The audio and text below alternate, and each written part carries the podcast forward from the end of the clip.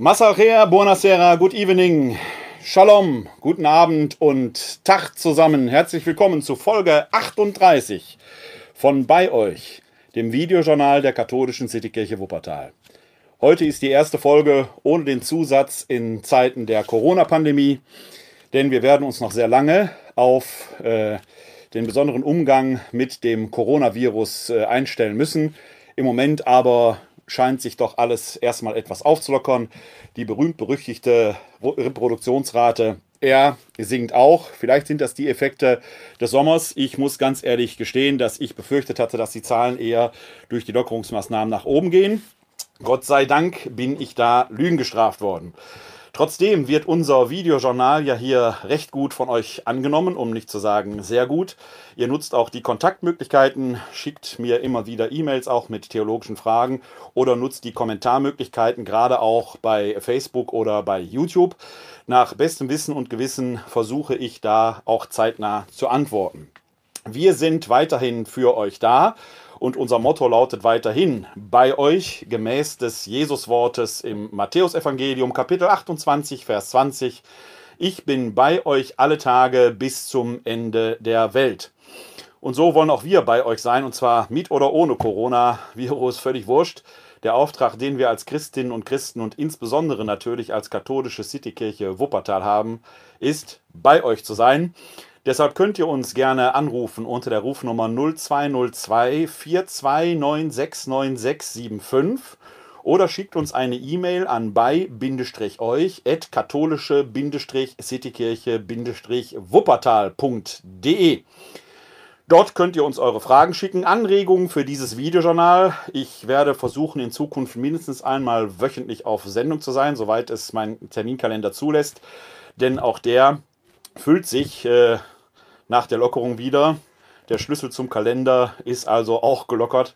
Aber ich werde versuchen, weiterhin hier auf Sendung zu sein, wenigstens einmal pro Woche, um mich auf diese Weise in das aktuelle politische, kirchliche, gesellschaftliche und sonstige Tagesgeschäft einzumischen und äh, ja, meine Sicht da zur Sprache bringen. Denn so recht manch ein Kritiker oder manch eine Kritikerin haben mag, dass sie glaubt, äußern zu müssen, die Kirche würde sich nicht einmischen.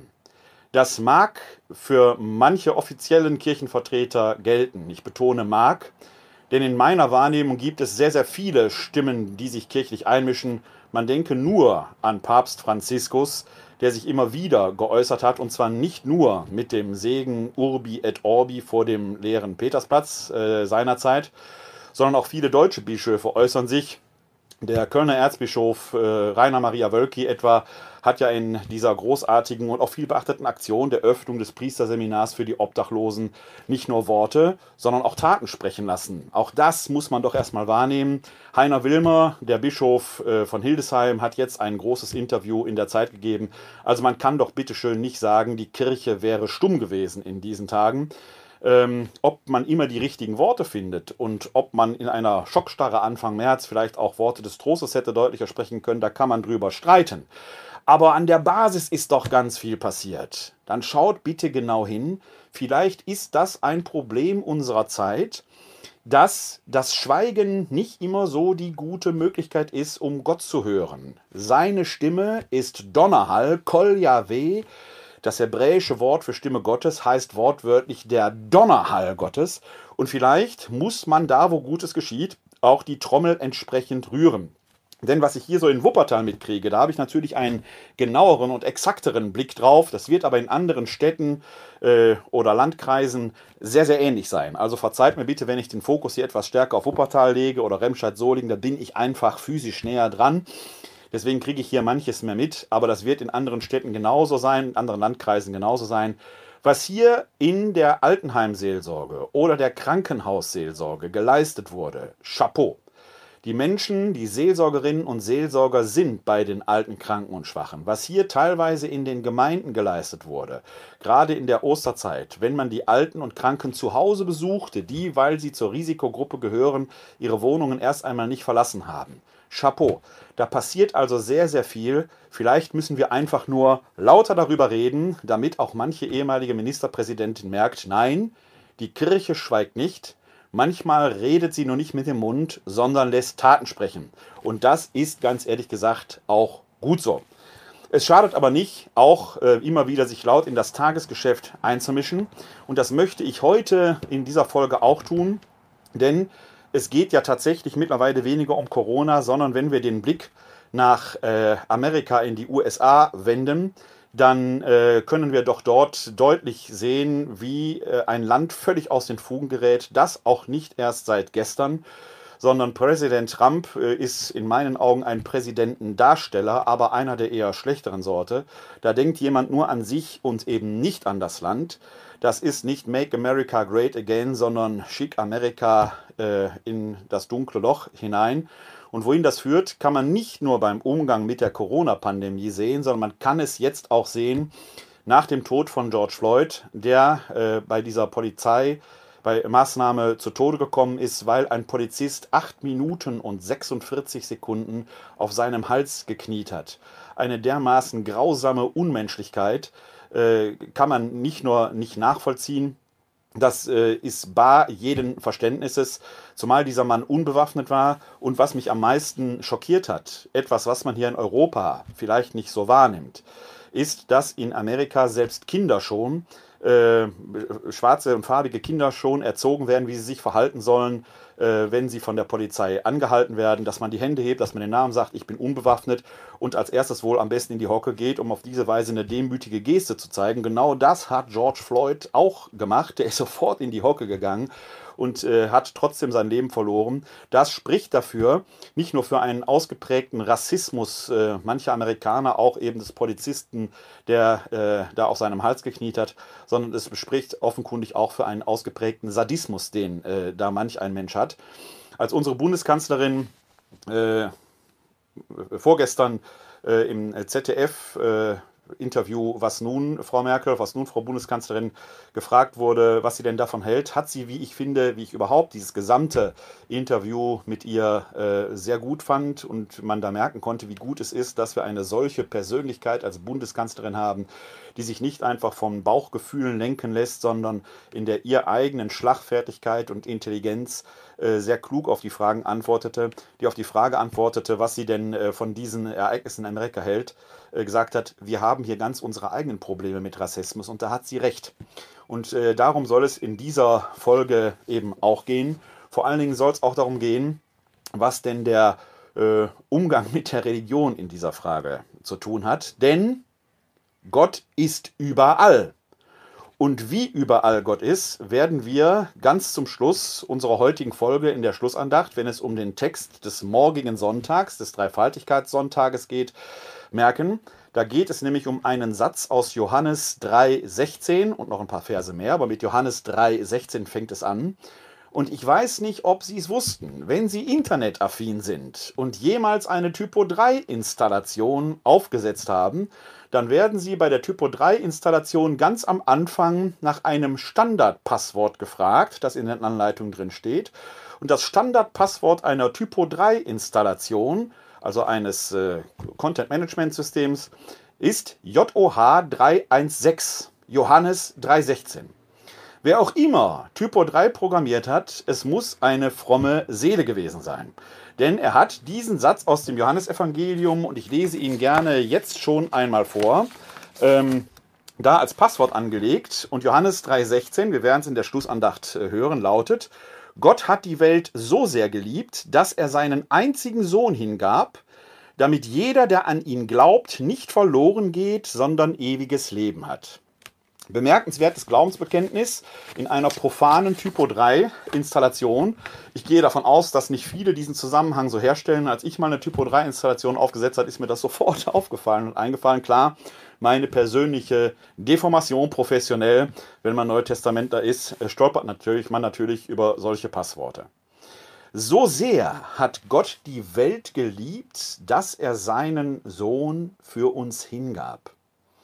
Die Hingabe Jesu am Kreuz, wie man sie theologisch verbrämt formuliert, ist nichts anderes als die brutale, sadistische Anwendung staatlicher Gewalt seinerzeit durch den römischen Staat, vertreten durch Staatsdiener, sprich Soldaten.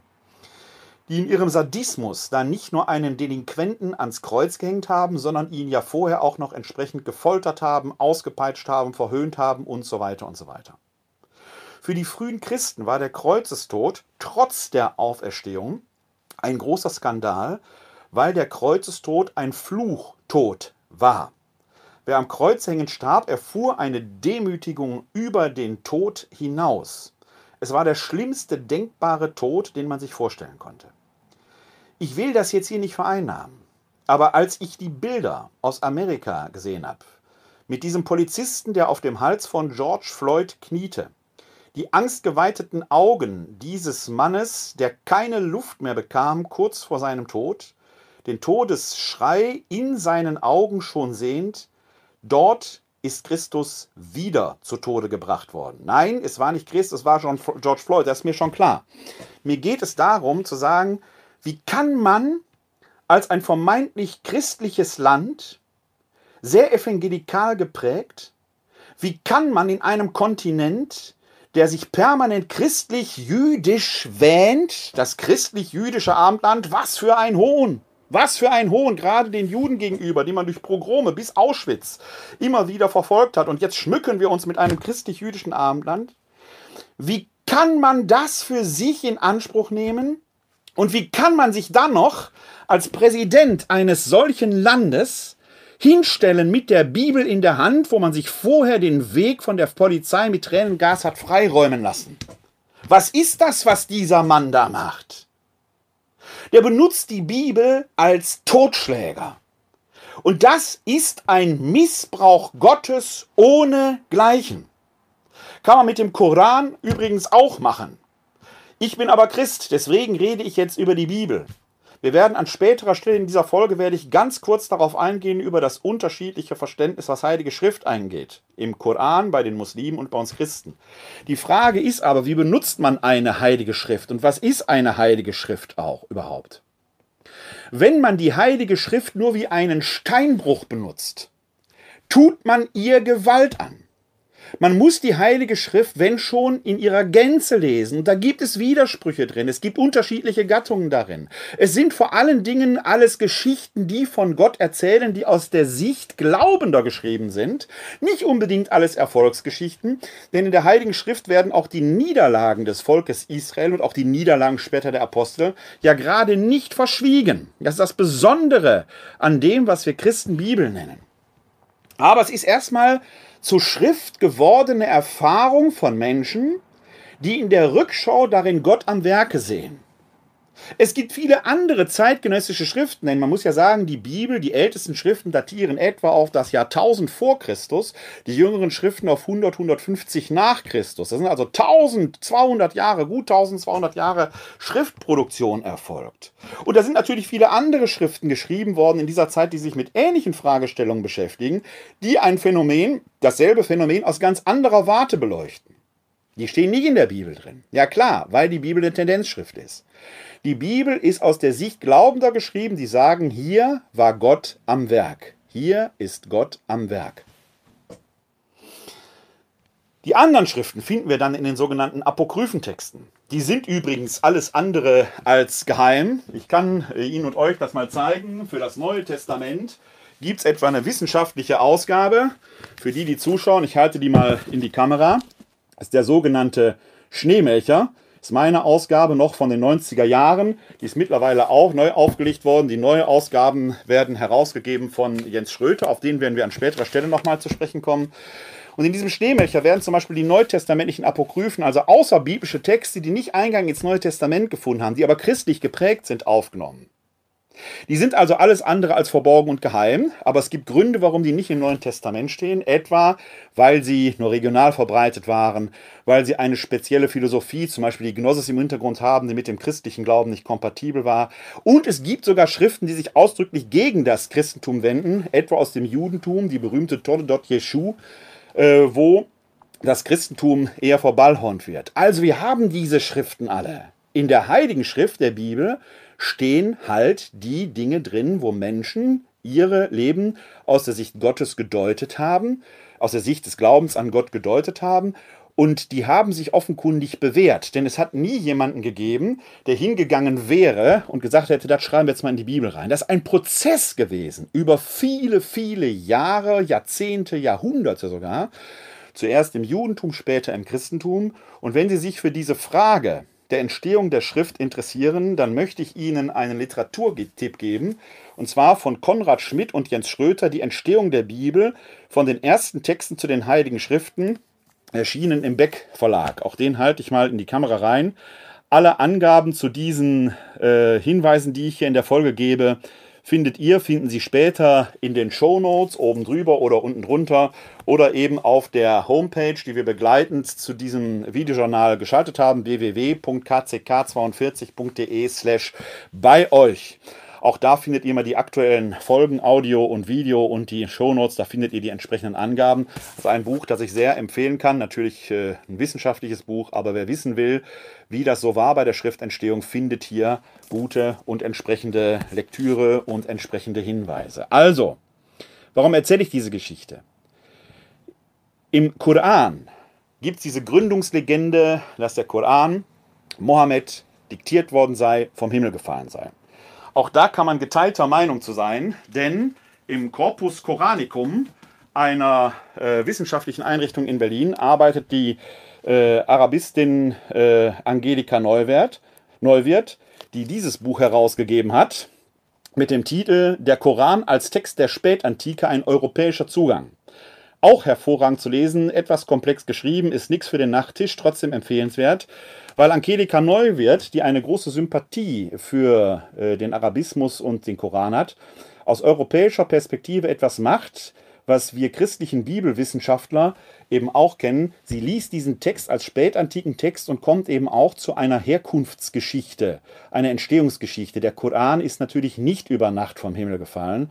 Wir finden im Koran ja Texte, die wir auch in der Bibel finden, die also eine Vorprägung haben. Oder zum Beispiel die berühmte Palmbaum-Legende, die zeitgleich zu dem, wo sie im Koran im äh, äh, Nahen Osten aufgeschrieben wird, in Spanien im Pseudo-Matthäus-Evangelium, einem Apokryphentext, den Sie übrigens hier im äh, Schneemelcher finden, im Band 1, Pseudo-Matthäus, finden Sie die Perlenbaum-Legende auch in der christlichen Version, in einer arabischen Version, einer islamischen Version finden Sie ihn dann im Koran. Das kann doch nur sein, wenn es da eine Vorgeschichte gegeben hat, wenn die nicht vom Himmel gefallen wäre. Das erarbeitet Angelika Neuwirth in diesem Buch. Auch den Hinweis finden Sie später in den Show Notes. Also, wenn man die Bibel als Wort Gottes betrachtet, darf man offenkundig nicht so hingehen, dass man einfach sagt, wir haben jetzt hier einen vom Himmel gefallenen Text und das Wort Gottes muss so wahr sein. Dann liest man das notwendigerweise falsch. In dem großen Konzilsdokument Dei Verbum über die Offenbarung und das Wort Gottes wird ja genau das herausgearbeitet dass das Wort Gottes immer nach Menschenart in Menschenworten gesprochen ist und wir Menschen haben eine Vielfalt von Weisen, mit dem Wort Gottes umzugehen. Deswegen muss man immer erstmal gucken, ist, welche Gattung hat so ein Text? Ist das ein Gedicht? Ist das ein Bericht? Ist das ein Gleichnis? Ist das eine, ein, ein Gebet, was wir da vor uns haben? Ist es ein Mythos? Und so weiter und so weiter. Das muss man erstmal sich klar machen, bevor man überhaupt an die Auslegung geht. Und dann muss man den Kontext betrachten, in dem Texte geschrieben sind. All das muss man beachten, wenn man mit Texten umgeht. Und das Fatale ist, gerade an evangelikalen Bewegungen, wie sie leider, leider auch mittlerweile hier in Deutschland und selbst in den katholischen Bereich hineinsuppen, die gehen in einer biblizistischen Art mit diesem Text um oder mit diesen Texten um, dass man einfach vom Glaub buchstabengetreu damit umgehen zu können. Das ist fatal. Hört da mal in den Beitrag von Thomas Hieke hinein, der im Deutschlandfunk äh, in einem Interview mit dem Titel Falsche Deutung der Bibel, äh, manche Stellen muss man mit Vorsicht lesen, ähm, hört da mal hinein, was er dazu sagt wo es genau um diese Fragestellung geht. Man kann eben nicht einfach sagen, das steht doch in der Bibel. Dann tut man nicht nur dem Wort Gottes Gewalt an, sondern man missbraucht Gott sogar. Und das ist das, was Präsident Trump macht, wenn er einfach eine Bibel hochhält. Das machen andere auch. Saddam Hussein hat auch gerne einen Koran hochgehalten. Erdogan hält permanent einen Koran hoch, wenn ihm die Argumente ausgehen, nach dem Motto, Gott ist auf meiner Seite und so weiter und so weiter. Da benutzt man das Wort Gottes als Totschläger. Das ist fatal und es hat etwas Teuflisches, weil auch der Teufel, so es ihn denn gibt, darüber müssen wir vielleicht mal eine eigene Folge machen über diese Frage, offenkundig selbst Schriftgelehrter ist. Denn bei der Versuchung Jesu tritt er als Schriftkundiger auf und Jesus sagt ihm dann, antwortet ihm, du sollst den Herrn, deinen Gott, nicht versuchen. Wer immer also flott ein Wort Gottes im Munde führt, um den anderen damit schweigsam mundtot zu machen, muss sich überlegen, ob er auf der Seite Gottes oder des Versuchers steht. Der Versucher ist ein Schriftgelehrter, der versucht mit dem Wort Gottes Jesus mundtot zu machen. So einfach, liebe Leute, ist es nicht. Wenn also Donald Trump da mit einer Bibel steht, und was will er uns damit sagen? In der Heute-Show, die gestern Abend versendet worden ist, gab es einen kleinen Einspieler. Da wird Donald Trump von zwei Interviewern nach seinen beiden Lieblingssätzen in der Bibel gefragt. Seine Antwort ist, ich habe alle Sätze in der Bibel gerne. Dann wird er gefragt, was äh, bevorzugen Sie denn, das Alte oder das Neue Testament? Und dann A sagt er, beides ist mir gleich lieb. Gut, die zweite Frage, die ist auch schräg gestellt, sage ich auch als Neutestamentler, weil man weder das Alte gegen das Neue noch das Neue gegen das Alte so einfach ausspielen kann. Geschenkt. Aber in dieser Frage wird deutlich, dieser Mann hat offenkundig nie wirklich in der Bibel gelesen. Das heißt, er weiß gar nicht, wovon er redet. Weshalb also hält er dort die Bibel hoch? Was hat das im Zusammenhang mit diesen George Floyd-Protesten, die ausgebrochen sind durch den Tod dieses farbigen Mannes, der dort erstickt worden ist von einem US-amerikanischen Polizisten, der offenkundig an sadistischer Veranlagung leidet, dieser Polizist. Was soll dieses Bild in diesem Zusammenhang? Mein Freund und Kollege, mit dem ich den biblischen Weblog DI Verbum betreibe, Till Magnus Steiner, äh, in Jerusalem lebend, hat dazu äh, nicht zu dieser Frage nach George Floyd, dazu hat er auch jetzt einen bemerkenswerten äh, Artikel veröffentlicht. Äh, Thiel Steiner hat aber bereits 2015 einen Artikel veröffentlicht bei DE Werbung mit dem Titel Leopardenflecken und das Massaker in Charleston bei DE Werbung. Und da arbeitet er sehr gut heraus, äh, wo dieser Rassismus in Amerika herkommt.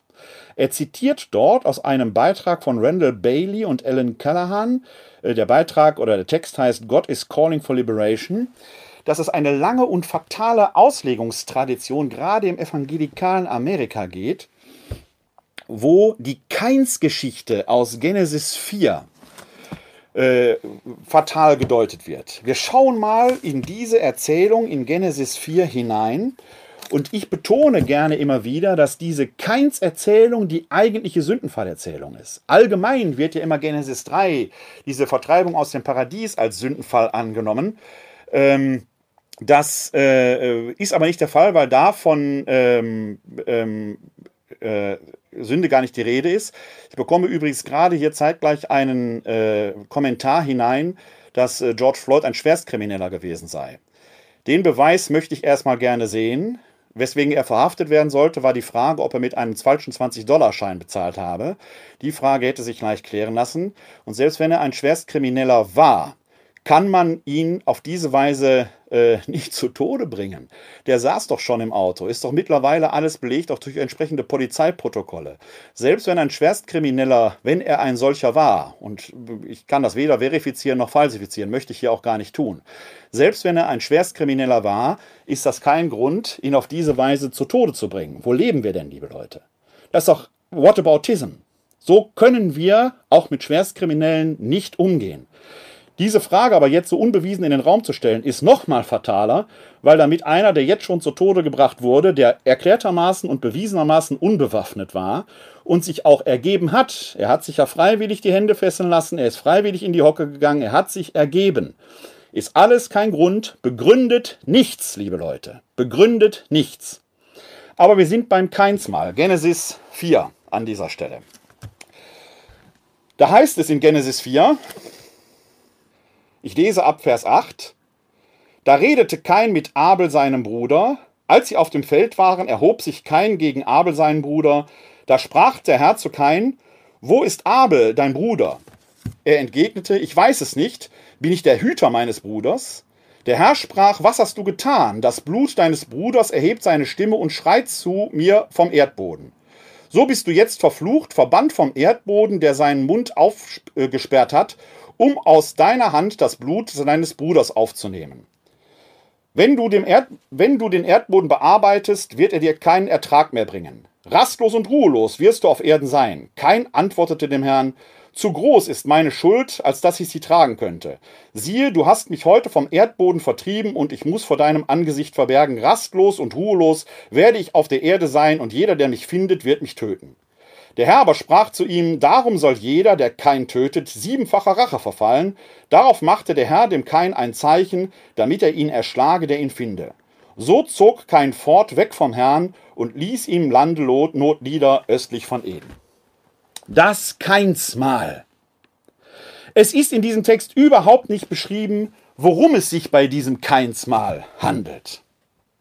Aber in einer US-amerikanischen Tradition haben dortige evangelikale Theologen die schwarze Hautfarbe als Keinsmal gelesen, aber den Schutzfaktor, den Gott mit dem Keinsmal verbindet. Denn er schützt Kain ja auch, dass niemand ihn töten darf obwohl er seinen Bruder umgebracht hat. Auch das muss man sich klar machen. Der Schutzfaktor wurde völlig außer Acht gelassen. Nein, es wurde gesagt, er ist ein Verfluchter. Und weil die farbigen schwarze Hautfarbe haben, wurde das als keinsmal gedeutet. Äh, Hinweis, lesen Sie dazu den Beitrag von Randall Bailey, ich habe ihn gerade zitiert, und Alan Callahan, God is calling for liberation. Es gibt also eine lange und fatale Auslegungstradition, die den Rassismus gerade in evangelikalen Kreisen, auch US-amerikanisch, offenkundig weiter bestärkt. Ist doch klar. Wenn man das von Kindesbeinen gelernt hat, dass es so sei, wird man sich an dieser Stelle so ohne weiteres nicht bekehren.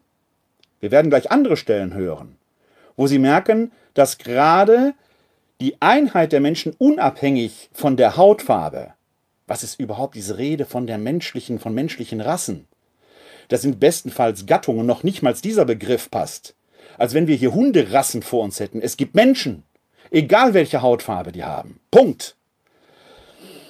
Was hier aber offenkundig völlig fehlt, ist ein Korrektiv.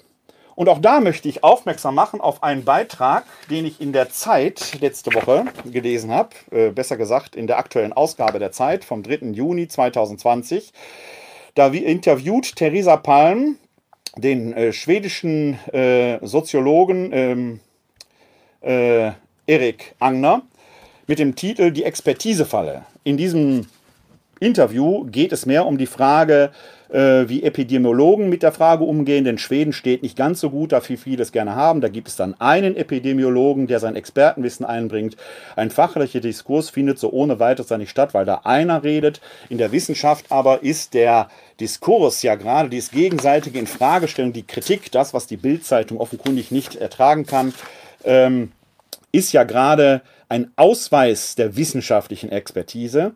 Und Georg Angner, Erik Angner schließt in diesem Interview, äh, sagt in diesem Interview ganz zum Schluss den Satz, hohes Selbstbewusstsein ist natürlich ein Zeichen für Selbstüberschätzung, aber ob jemand wirklich zu selbstsicher ist, zeigt sich erst, wenn ihm kritische Fragen gestellt werden, und genau daran mangelt es.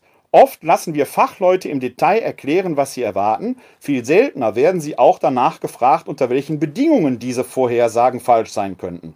Genau das aber ist die Aufgabe von Journalisten.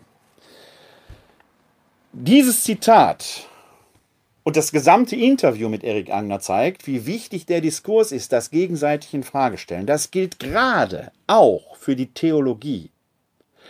Da ist natürlich als katholischer Theologe interessant, so etwas zu sagen, weil wir natürlich ein authentisches Lehramt kennen mit einem Papst, der im Zweifelsfall unfehlbare Äußerungen tun kann, zumindest wenn er Dinge ex cathedra äh, erläutert. Das kommt nicht so oft vor, aber es kann theoretisch vorkommen. Aber für die Wahrheitsfindung ist der Streit, ist der Diskurs absolut notwendig. Absolut notwendig. Das gilt insbesondere für die Bibelexegese.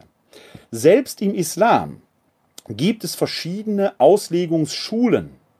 Was ja mal interessant ist, wenn das vom Himmel gefallenes Wort Gottes ist, ist es nicht so eindeutig, dass es nicht unterschiedliche Schulen gäbe. Also allein an der Stelle kann man noch mal in den christlich-islamischen Dialog neu eintreten. Im Judentum sind die jüdischen Lehrhäuser oft laute Orte gewesen, weil da über das Wort Gottes gestritten wird. die Talmudim, der Talmud, wo in der Mitte eine Fragestellung steht und dann Rabbi A sagt das, Rabbi B sagt das, ist schriftgewordene Diskussion, wo man merkt, man kann ein Phänomen aus verschiedenen Punkten betrachten.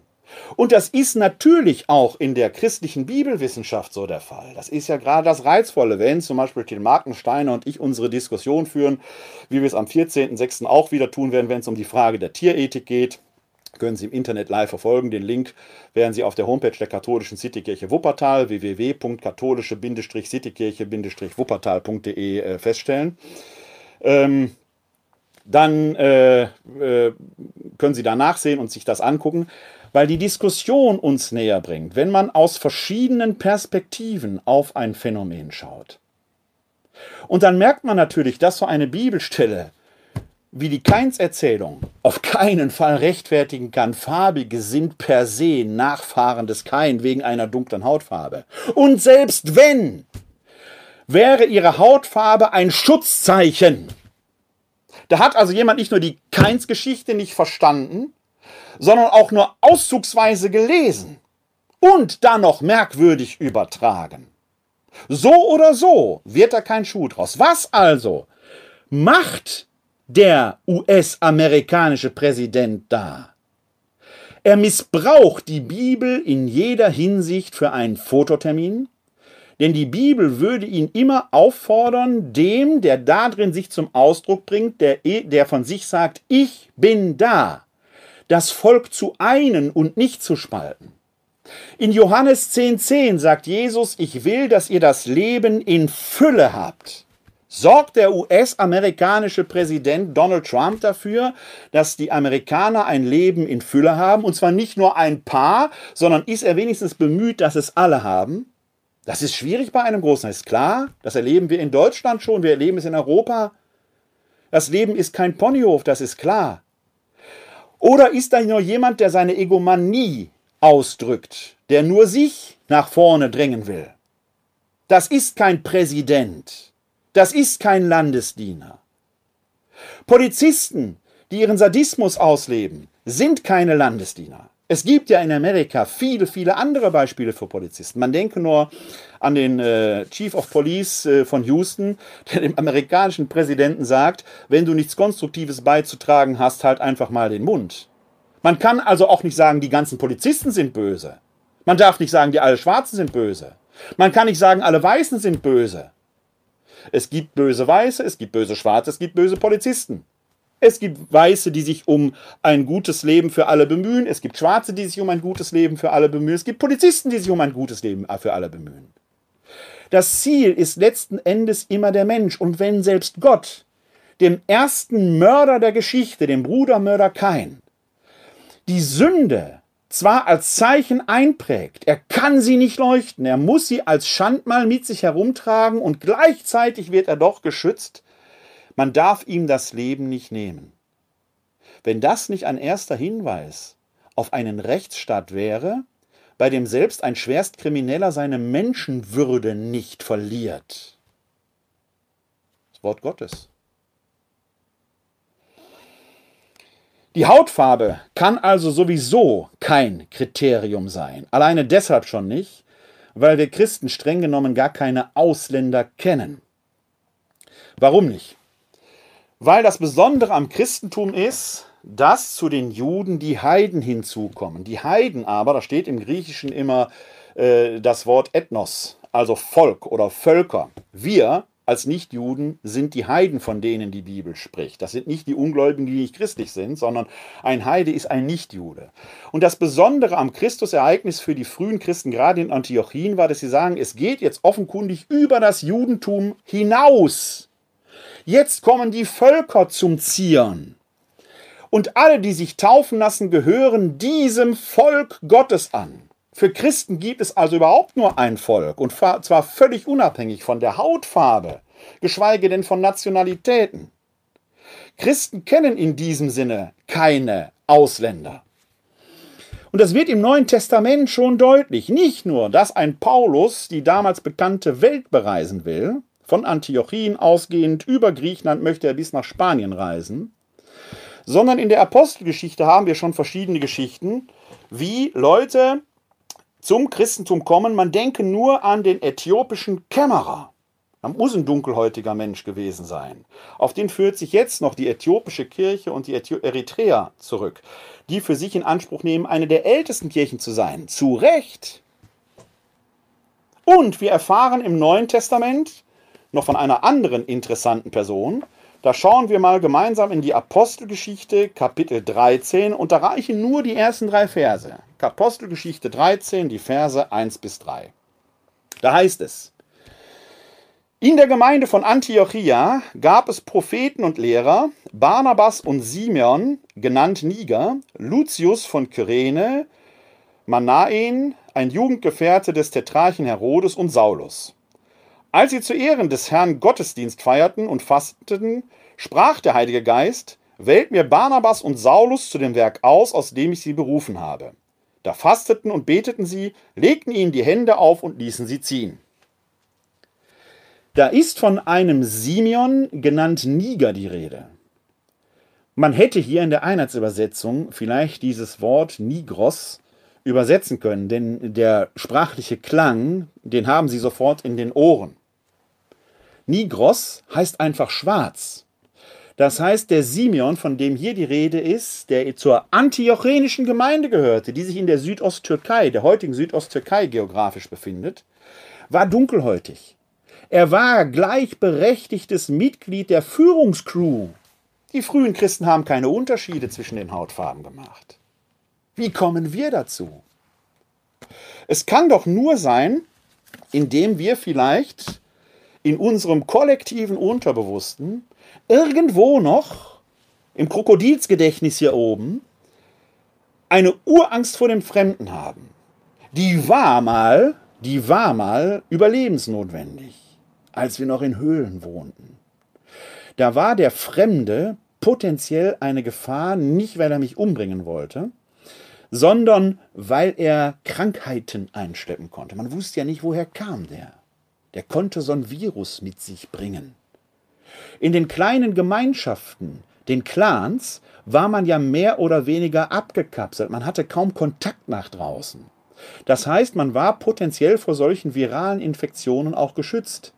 Der Fremde aus dem Nachbarclan, der andere genetische Merkmale hatte, der vielleicht große Ohren hatte, längere Finger, einen krummen Rücken, was weiß ich was, der konnte potenziell eine Gefahr bringen, weil er Krankheiten in die Familien bringen konnte.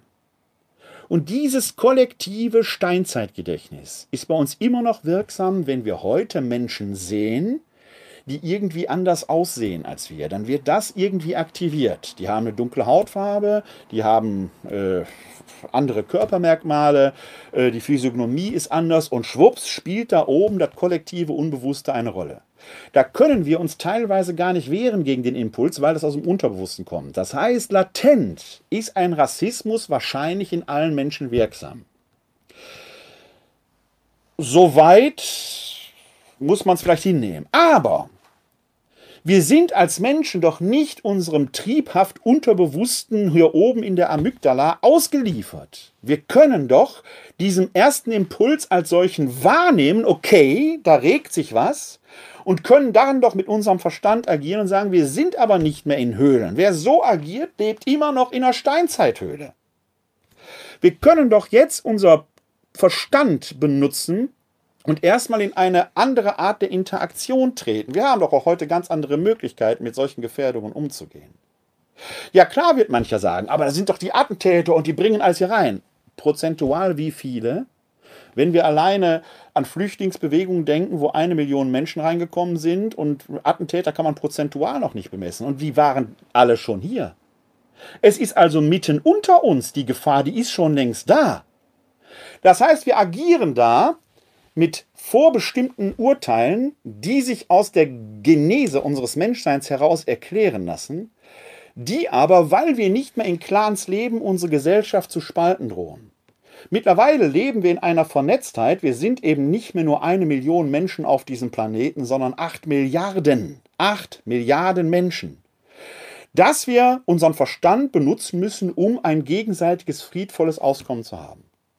Da kann so ein Virus eine fatale Gefährdung mit sich bringen. weil der unser Gesellschaftssystem natürlich in Frage stellt. Wir erleben es doch hier schon nach vier, fünf, sechs Wochen Lockdown, wie so eine Wirtschaft schon droht, einen tiefen Knick zu bekommen. Und das nicht nur bei uns, in anderen Ländern auch. Amerika plötzlich Millionen von Arbeitslosen.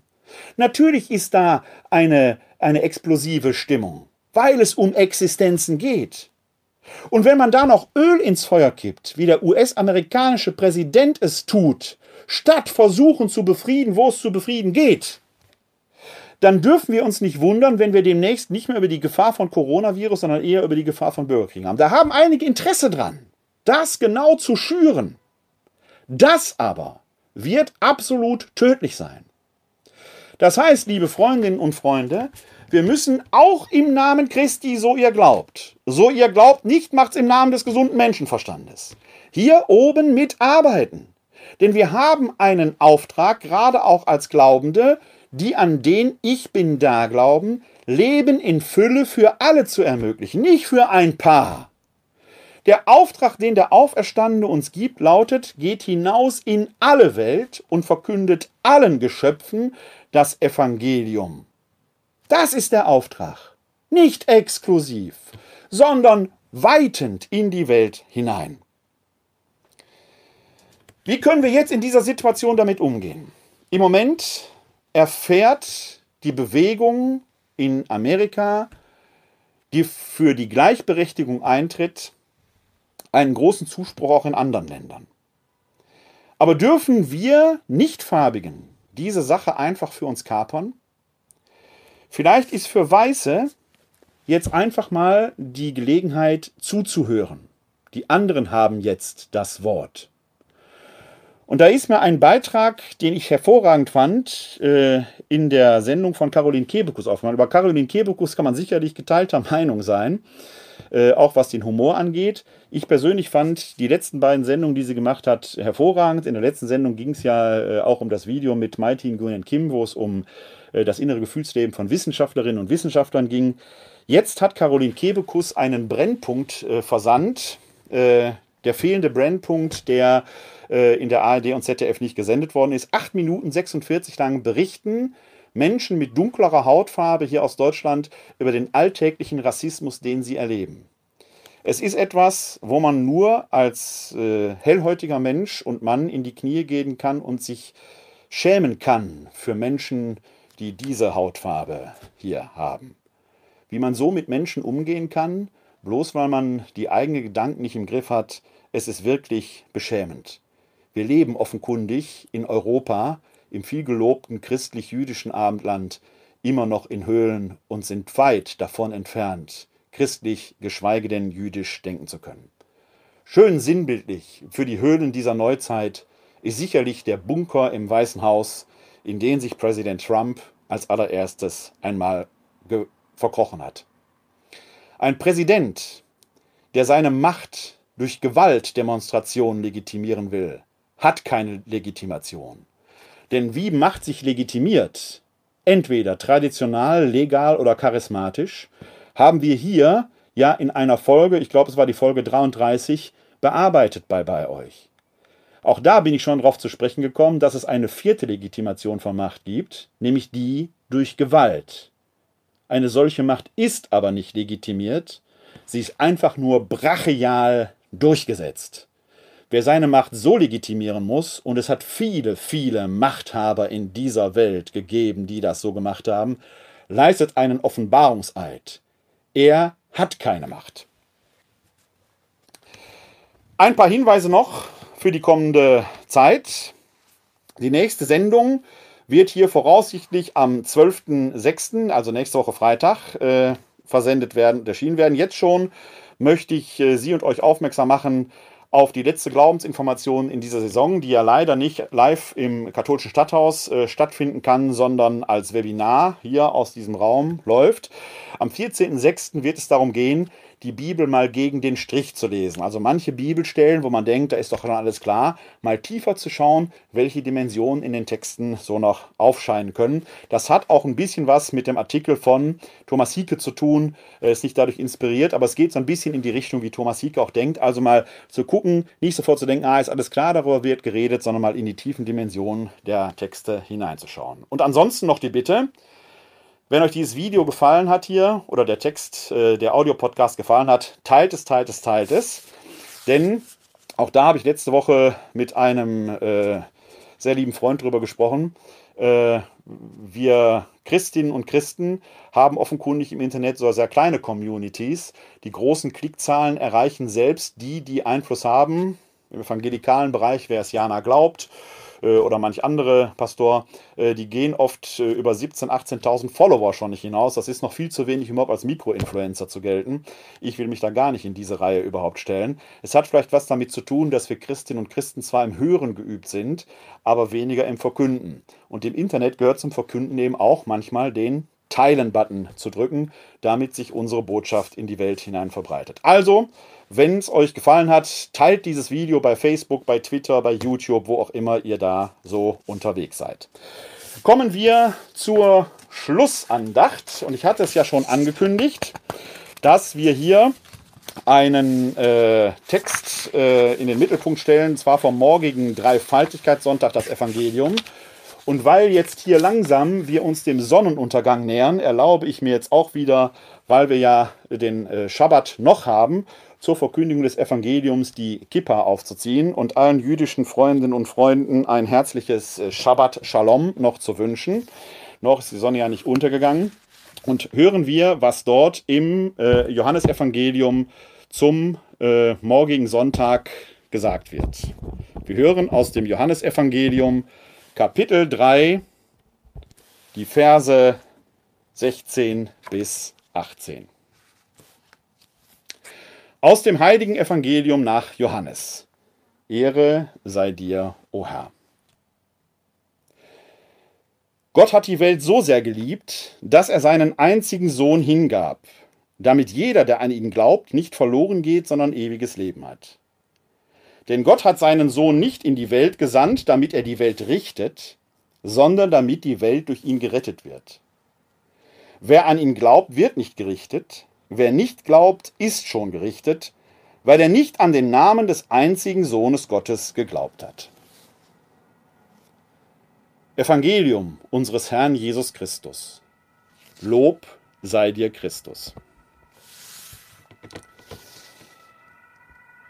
Ja, kurzer, knackiger Text.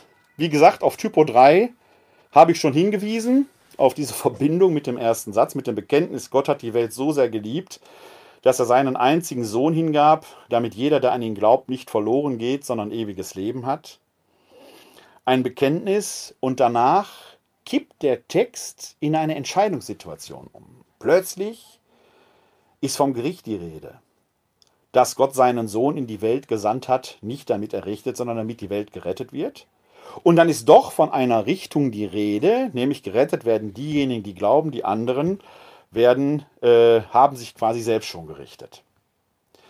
Johannes schreibt sein Evangelium ja im ausgehenden ersten Jahrhundert, einer Situation, in der die frühe Kirche in einer tiefen Auseinandersetzung A mit dem römischen Staat und B auch mit der äh, jüdischen Welt stand. Johannes Evangelium gibt ja diesen bemerkenswerten Anti-Judaismus, da werden alle Juden in Cumulo immer schlecht dargestellt, sehr häufig jedenfalls. Das hängt damit zusammen, dass die frühe Kirche eigentlich noch dieses Bewusstsein und Bestreben hatte, zum Judentum gehören zu wollen, was aber von den Juden selber nicht entsprechend gutiert wurde. In solchen Situationen entstehen solche Abgrenzungsprozesse. Kann man historisch kritisch wunderbar einordnen, kann man sogar psychologisch erklären. Wenn ich das aber jetzt enthistorisiere und da, wie wir es vorhin gesagt haben, eine allgemeine Anweisung draus mache, kann ich damit jeden, anti, jedes antijüdische Pogrom fast nahezu rechtfertigen. Das ist fatal, weil es der Intention des Textes überhaupt nicht entspricht. Johannes lässt nämlich Jesus hier zu einer Entscheidung aufrufen. Wer nicht für mich gegen ist, ist gegen mich. Wer aber für mich ist, wird gerettet werden. Er ist nämlich die Wahrheit, der Weg und das Leben. Bei Paulus, der 40, 50 Jahre vorgeschrieben hat, hört sich die Sache noch leicht anders an. Auch er redet von einem Gericht, aber das Gericht, von dem Paulus redet, ist ein Gericht der Gerechtigkeit. Denn in diesem Leben wird man Gerechtigkeit mit menschlichen Mitteln nicht immer bewerkstelligen können. Egal was George Floyd ist, was er getan hat, wie er gelebt hat, wer er war. In diesem Leben wird er keine Gerechtigkeit mehr erfahren können. Das Leben als solches wäre also in hohem Maße ungerecht. Deshalb hoffen wir Christinnen und Christen auf eine Gerechtigkeit, die über das Leben hinausweist, die bei Gott ihres Letzt, ihre letzte Vollendung findet. Braucht es dazu aber ein Strafgericht? Paulus denkt nicht in den Kategorien eines Strafgerichtes, sondern in eines Gerichtes der Gerechtigkeit.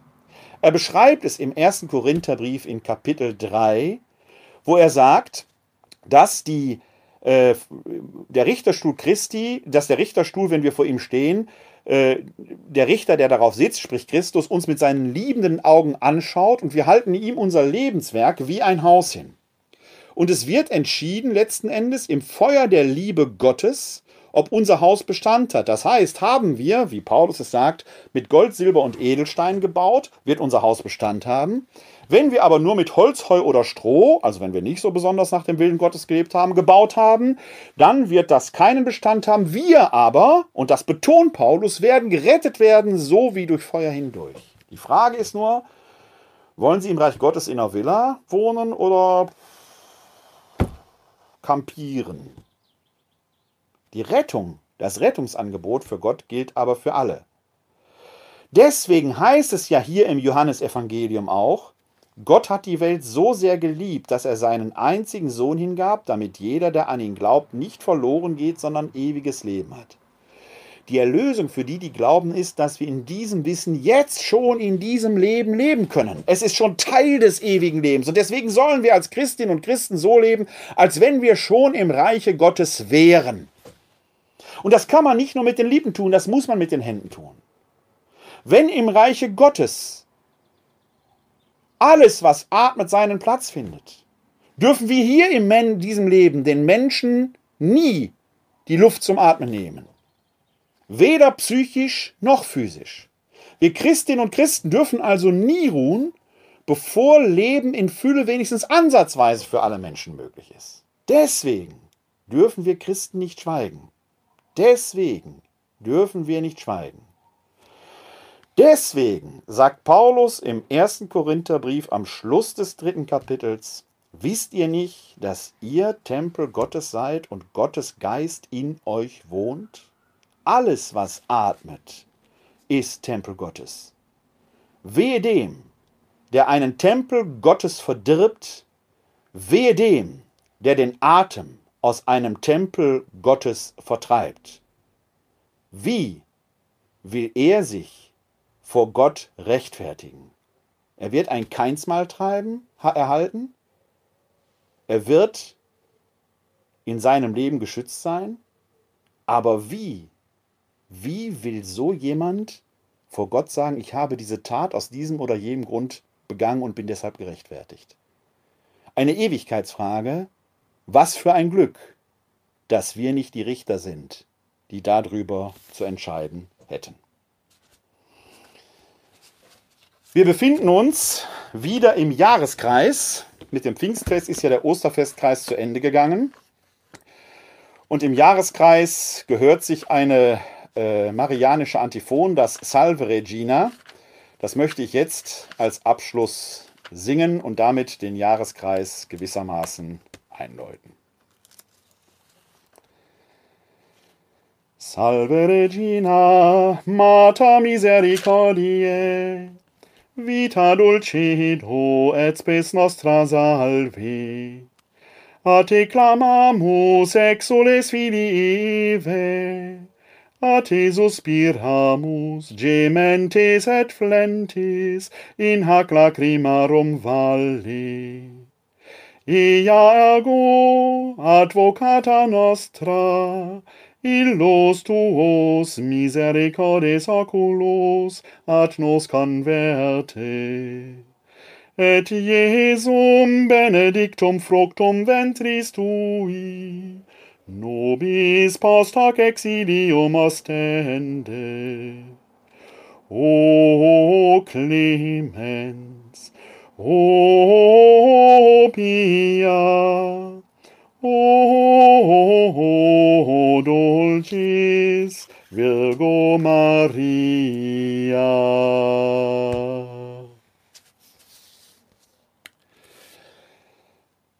Wir befinden uns noch zwischen dem Pfingstfest und dem Dreifaltigkeitssonntag, dem Fronleichnamsfest. Man kann deshalb noch einen kleinen Blick auf den Heiligen Geist werfen. Das möchte ich gerne tun, denn äh, auf einer der Fahrten, die ich im Moment äh, hier teilweise durchs Umland äh, äh mache, ist mir folgende Situation hier untergekommen, die ich dann auch fotografieren konnte. Und zwar im Stindertal, diese Mohnblüte vor dem Weizenfeld und dem offenen Himmel äh, konnte ich fotografieren. Und dazu fiel mir dann ein äh, kleines Gedicht ein, das mir dann vielleicht der Heilige Geist eingegeben hat, wie auch immer.